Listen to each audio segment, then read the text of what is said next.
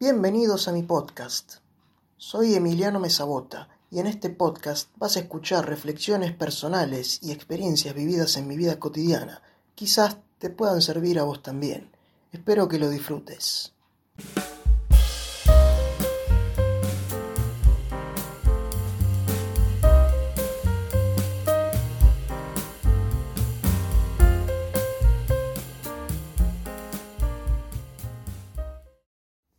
Bienvenido y bienvenida al podcast Random de Emiliano. Estamos en el episodio número 7 y hoy quiero hablarte de por qué uno crea contenidos. ¿Por qué cada vez vemos más gente que hace canales de YouTube, blogs o podcast? En mi caso yo hago podcast. ¿Por qué uno crea contenidos? ¿Por qué? ¿Por qué está cada vez más? ¿Por qué son cada vez mayores? Porque uno puede crear contenido por un simple hobby, pero hay otra gente que puede crear contenidos para aspirar a un, modo profesional, o simplemente porque quiere darse a conocer, quiere, quiere explicar o mostrar en sus contenidos lo que hace en su vida.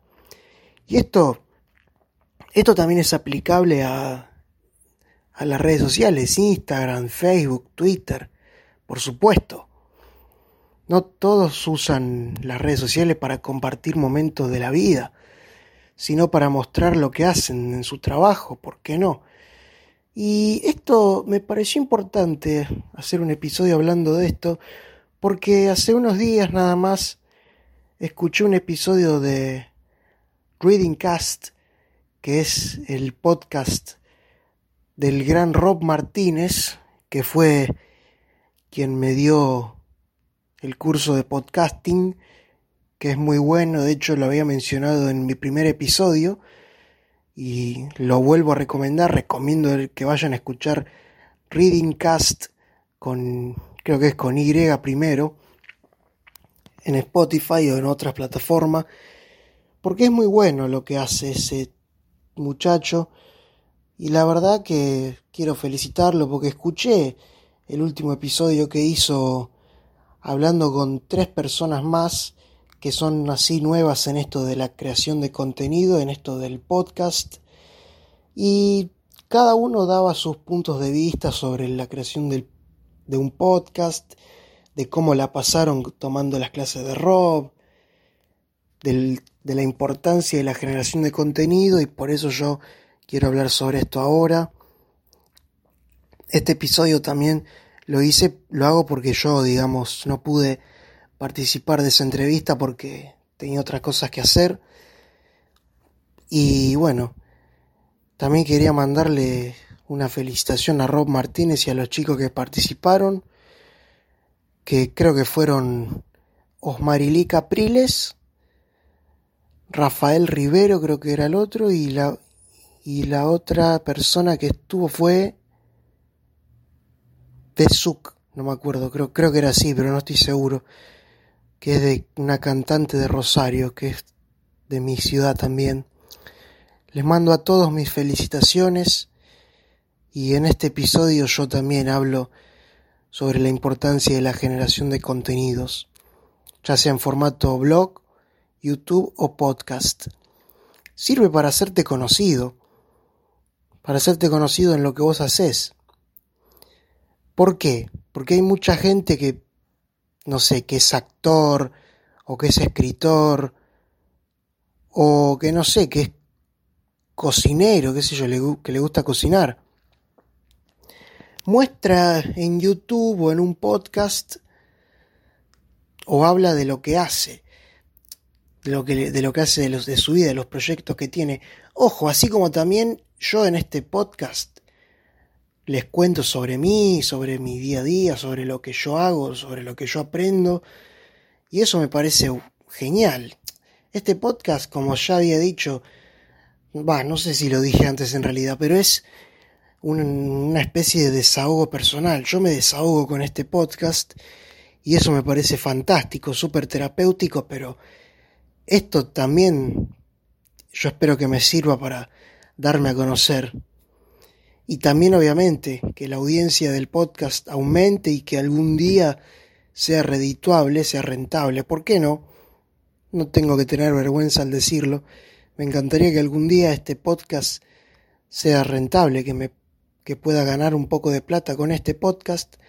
No sé si ese día llegará, pero la cuestión es que sí me gustaría. Aunque bueno, por eso es importante también la creación de contenido, porque uno puede hacerse conocido, obviamente tenés que difundir el contenido, porque si no, no te lo va a ver nadie o casi nadie. Tenés que difundirlo en tus redes sociales, tenés que pasárselo a tus amigos, lo puedes poner en los estados de WhatsApp, y bueno, después la gente decidirá si lo mira o no, o si lo escucha o no. En mi caso me tienen que escuchar porque hago contenido con mi voz, porque me parece sumamente interesante comunicar cosas con la voz. Yo de hecho soy profesor, estudié un profesorado de biología, ya más adelante hablaré de eso, y un docente trabaja muchísimo con su voz pues tiene que, enseñar, tiene que explicar, tiene que hablar con los alumnos y bueno. Aunque es, cierto que en un canal de YouTube también usas la voz, ¿no? Aunque también puedes mostrar tu imagen. Y en un blog, bueno, usas la letra, la tinta, no sé. En este caso se tipea porque no se escribe en, un, en una, con, con una virome. Cualquiera es válido, cualquier tipo de contenido es válido es válido para darte a conocer si tenés algún proyecto, si, si querés que la gente contrate un servicio tuyo, si querés que la gente vaya a ver alguna obra o espectáculo tuyo, si sos actor, que la gente lea un, un libro tuyo que sacaste. Todo eso es, la generación de contenido sirve para eso también. Para que compren tu marca, digamos, ¿no? Seguramente que no soy el primero ni seré el último que habla sobre este tema. Un montón de gente lo toca en sus contenidos. Pero me parece también importante que me parece importante no ser la excepción. Porque es algo muy apasionante. Obviamente que la gente no vive de los de YouTube, todo, algunos sí, pero no todos viven de YouTube o de un blog, pero bueno, sirve para darse a conocer, para atraer clientes y todo eso. Así que bueno, no hay tanto más para agregar acá porque era más que nada también una felicitación a Rob Martínez y a los otros que nombré, que espero que, por cierto, escuchen este podcast y lo compartan y a vos que me escuchás también, si te gustó este episodio, compartilo con tus amigos, con tus familiares o en tus redes sociales. Y te pido que me dejes cinco estrellitas en Spotify. Y bueno, me estarás escuchando ya en un próximo episodio. Así que esto es todo por ahora. Te espero a la próxima. Chau chau. Amigos y amigas, este episodio ha llegado a su fin. Si te gustó, te invito a que lo compartas con algún familiar o con tus amigos. Si lo haces, me recontra ayudás. También puedes seguirme en mis redes sociales, las cuales dejo en la descripción del episodio, y podés compartirme tu opinión sobre el podcast. Gracias por escucharme y hasta la próxima.